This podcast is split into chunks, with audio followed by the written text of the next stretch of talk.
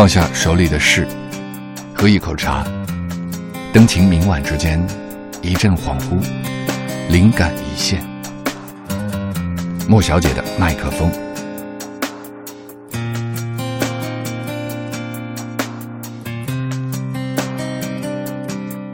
鉴赏家，作者汪曾祺。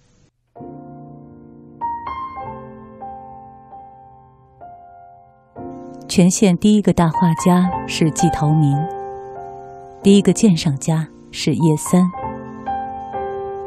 叶三是个卖果子的，他这个卖果子的和别的卖果子的不一样，不是开铺子的，不是摆摊儿的，也不是挑着担子走街串巷的。他专给大宅门送果子，也就是给二三十家送。他还卖佛手、香橼，人家买去配架装盘、书斋清供、闻香观赏。不少深居简出的人，是看到叶三送来的果子，才想起现在是什么节令了。这年是叶三五十岁整生日，一家子商量怎么给老爷子做寿。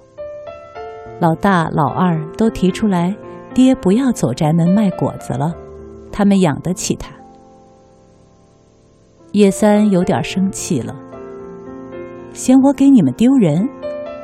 两位大布店的先生，有一个卖果子的老爹，不好看。儿子连忙解释说：“不是的，你老人家岁数大了，老在外面跑，风里雨里。”水路旱路，做儿子的心里不安。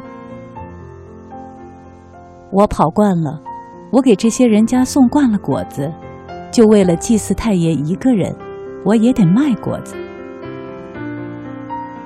祭祀太爷，即是季陶民，他大排行是老四，城里人都称之为四太爷。你们也不用给我做什么寿。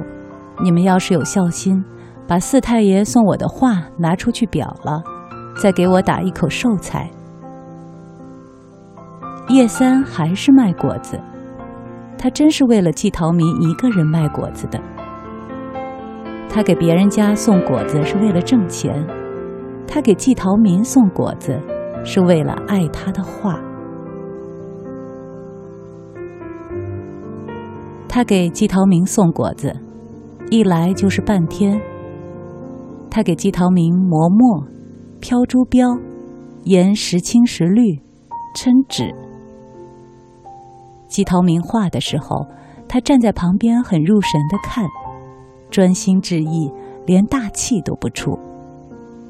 有时看到精彩处，就情不自禁的深深吸一口气，甚至小声的惊呼起来。凡是叶三吸气惊呼的地方，也正是季陶明的得意之笔。季陶明最讨厌听人谈话，但是他对叶三另眼相看。叶三只是从心里喜欢画，他从不瞎评论。季陶明画完了画，钉在壁上，自己负手远看。有时会问叶三：“好不好？好，好在哪里？”叶三大都能够一句话说出好在何处。季陶明画了一幅紫藤，问叶三：“叶三说，紫藤里有风。哦，你怎么知道？花是乱的，对极了。”季陶明提笔提了两句词：“深院悄无人，风拂紫藤花乱。”季陶明送了叶三很多画，有时季陶明画了一张画，不满意，团掉了，叶三捡起来，过些日子送给季陶明看看，季陶明觉得也还不错，就略改改，加了题。又送给了叶三。季陶明送给叶三的画都是提上款了的。十多年过去了，季陶明死了，叶三已经不卖果子了。但是他四季八节还四处寻觅鲜果，到季陶明坟上供一供。季陶明死后，他的画价大增。日本有人专门收藏他的画。大家知道叶三手里有很多季陶明的画，都是精品。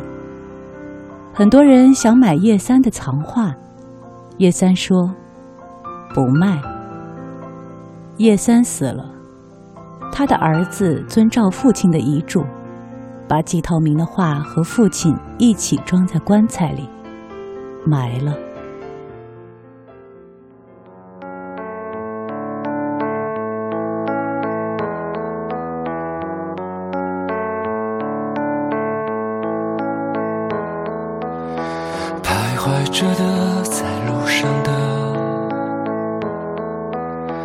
你要走吗？Via Via，易碎的，骄傲着，那也曾是我的模样。沸腾着的，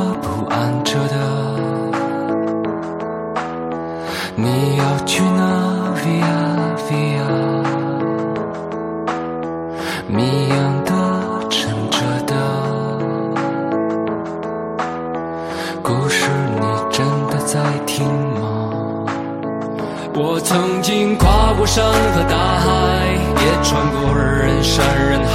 我曾经拥有着的一切，转眼都飘散如烟。我曾经失落失望失掉所有方向，直到看见平凡才是唯一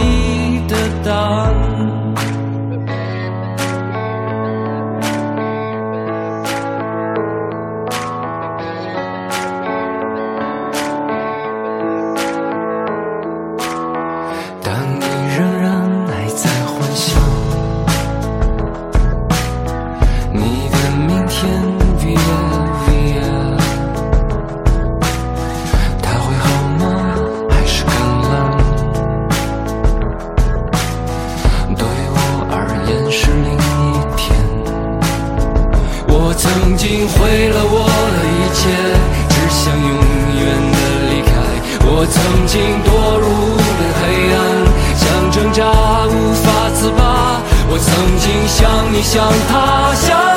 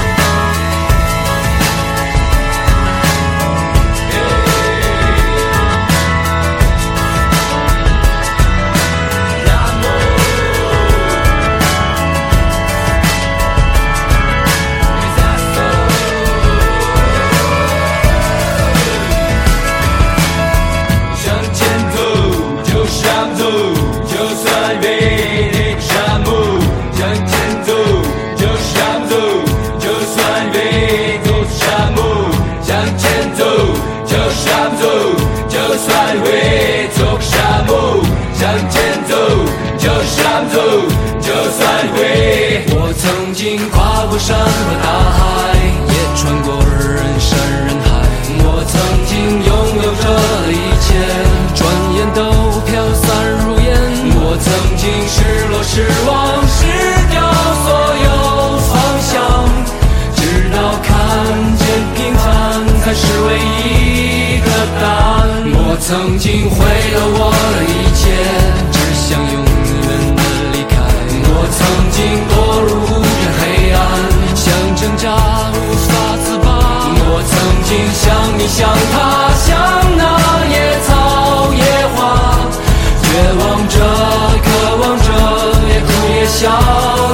我曾经跨过山